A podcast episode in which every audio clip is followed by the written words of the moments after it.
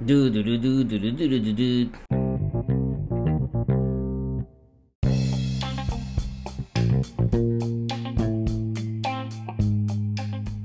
はい、えっ、と、アメリカ合衆国のね、えー留学の準備のところでね、えー準備するほどでもないかもしれないです。まあ、知っておいた方がいい。おいては別に損はないかなというね、ところで、時差がありますね。で、で日本って時差ってないですよね。一つの、まあ、日本の国は全部同じ時間だと思うんですけど、アメリカって、あの、変更線みたいなのがあるんですよ、時間の。3つあるんですよね。あ本土では3つあります。で、あとはハワイとか、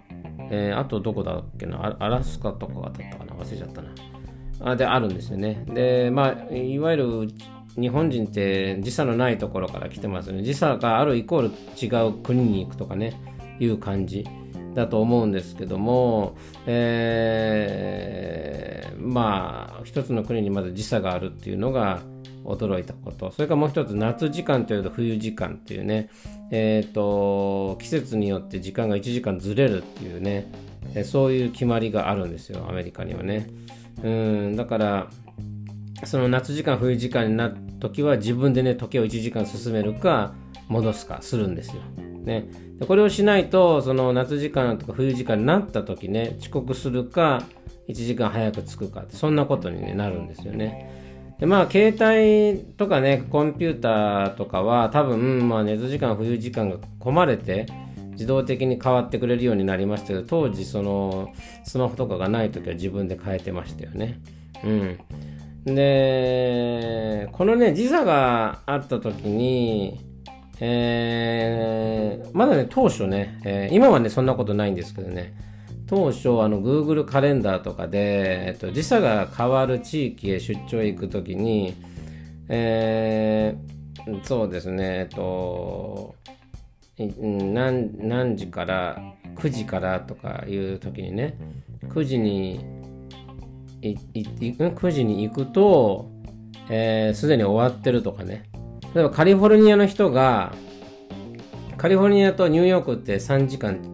3時間？かな？マイナス3時間違ったような気がするんですけどえっ、と、ニューヨークで9時に商談、あまあ、じゃあ10時に商談があったとして、カリフォルニアの、ね、人がね、その当時そのカレンダー、カレンダー上で、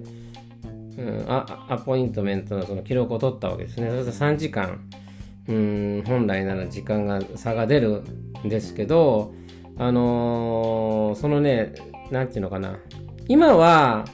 あの、イイースタンタイム、東海岸時間とか西海岸時間っていうのが出てるんですよ。で、仮に東海岸の人が、えっと、9時に設定しても、えっと、カリフォルニアでその時ってまだ朝の6時なんですよね。うん。だからそういう風にちゃんと出るようになってるんですけど、当時ね、それがちょっとなかったのかな。自動で変わらなかったのかな。確か。だから、あの、絶対間に合うように言ったのに、あの、実は、えー会議が、会議が1時間前に始まってたっていうね。そういうことがあった時代がありました。まだね。うん。それも驚きですよね。あの、アメリカに住んでてそれがあるならいいんだけども、あのーね、日本、そういうことが絶対に起きないような場所から来ると、そんなことあんのかっていうね、はい、いう、まあ、驚きがありましたよね。うん。まあ、それがね、カルチャーショックだったかなっていうところがありますよ。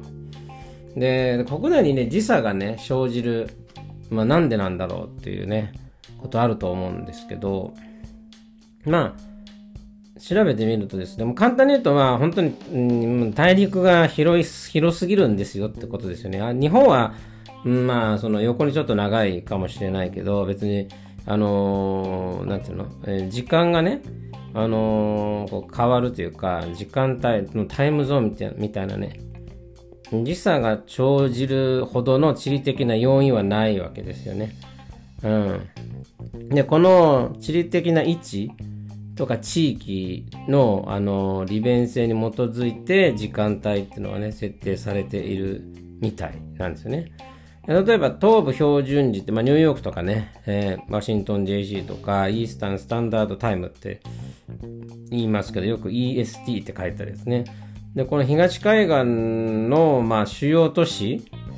を含むようなこの地域にね、まあ、適用されたり、それから西海岸なのか太平洋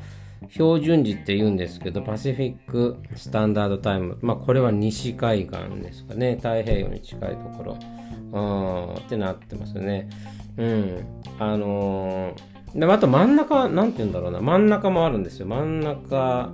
は、なんだろう。中部標準時間、セントラルスタンダードタイムっていうのかな。うん。日本になってるんですよね。そういうの分かれてますと。うん。で、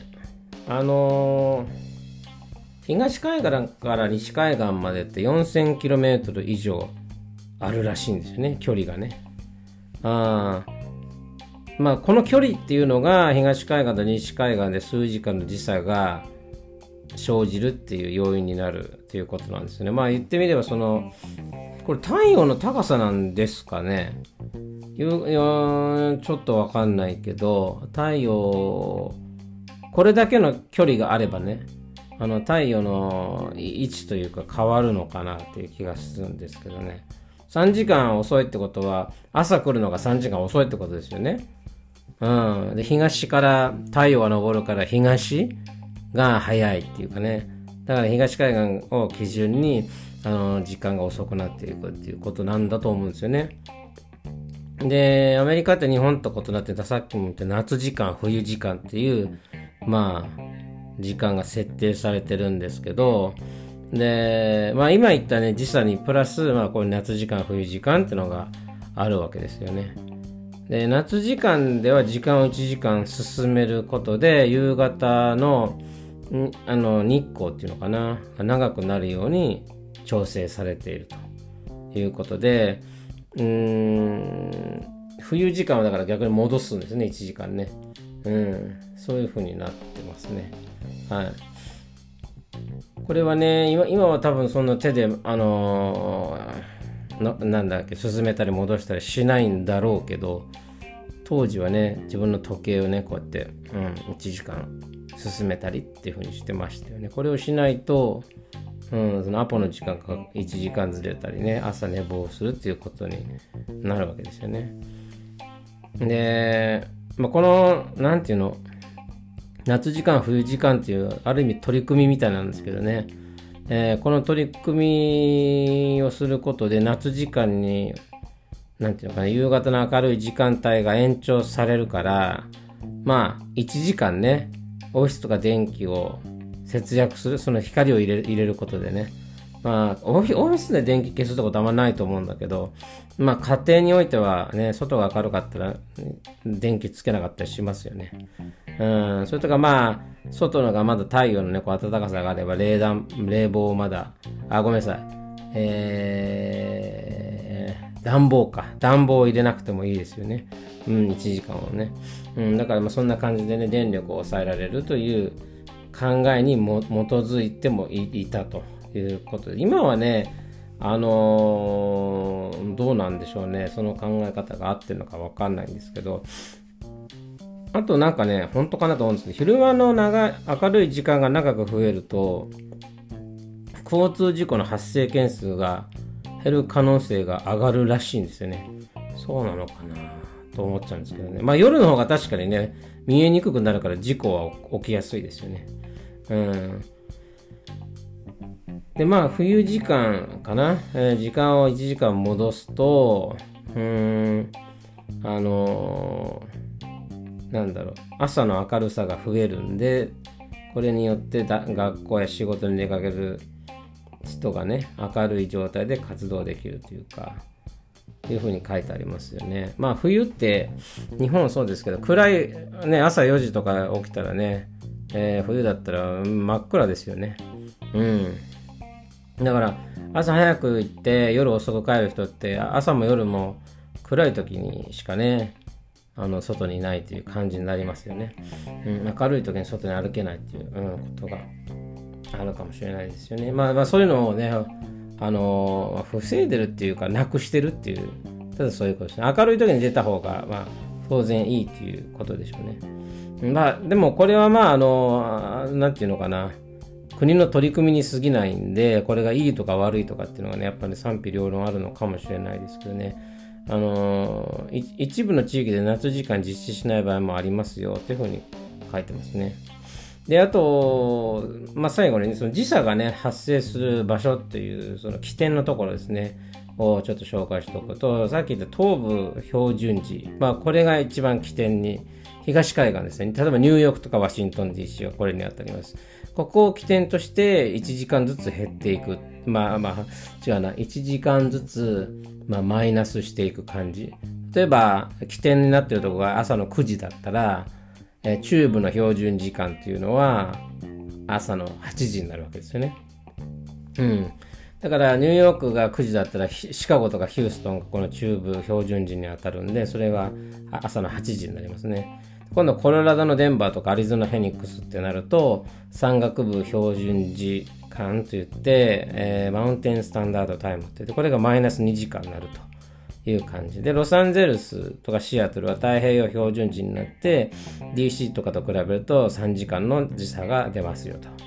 でこれが今度アラスカに行くと、えっと、4時間早まるね。で今度最後ハワイアリューシャン標準時っていうのがあってでこれはあの起点から5時間早くなるね朝の9時ワシントン DC が朝の9時だったらハワイが8765朝の4時ですよねになるということですね。まだ寝てますよと。いうような感じ、まあ、こういうだけ分かれてるんですよね。うん、まあ、それだけ広大なあところで、まあ、時差もあるしそれから気候区分も変わるしつってね。一つの大陸で一つの国なのに、まあ、違う国がねいくつも入ってるような、うん、そんな国がアメリカですね、うん、だからやっぱり一つの、まあ、日本もね地域によっては人々の考え異なると思いますけどまあねあの生活その気候区分とかね時間とかも変わればまああの少なくとも気候区分が変わるだけでも人の行動って変わりますよね。うん、そうすると人の性格とか考え方も絶対変わる。変わるはずですね。うん。まあそういう感じで、えっ、ー、と、まあ私はね、寒い地区というか、寒い地区と暖かい地区ではやっぱね、性格が違うと思いますよ。まあ、ニューヨークにいましたけど、ニューヨークでやっぱね、冷たいイメージありますよ。まあ、忙しさっていうのもありますけどね。うーん、だからそこまでその人に、他人に対しての余裕がないっていうイメージはニューヨークにはありますよね。で、一方でロサンゼルスとかっていうのは暖かくて、まああとメキシコ近いですけども、ああい暖かいところっていうのは比較的人はこうのんびりしたあの感じの印象を受けますよね。で、アンカレッジは行ったことないけど、すごい寒いから、まあ、冷たいかどうかは別ですよね。ニューヨークは忙しいっていうのがあるけど、まあ、アンカレッジはニューヨークみたいに寒いけど、それだけ忙しいかっていうよりかは、もっとなんかそ、そういう忙しさはなさそうかなって気がするんで、逆に意外と人に対して優しいんじゃないかなとね、そんな風に思ったりも、想像ですけどありますからね。うん。まあ、そういう、そういうのがね、一応、あの、アメリカのあ予備知識っていうかね、あの、としてね、あまあ、覚える必要はないけど、知っておくのはいいかなと思います。それでは。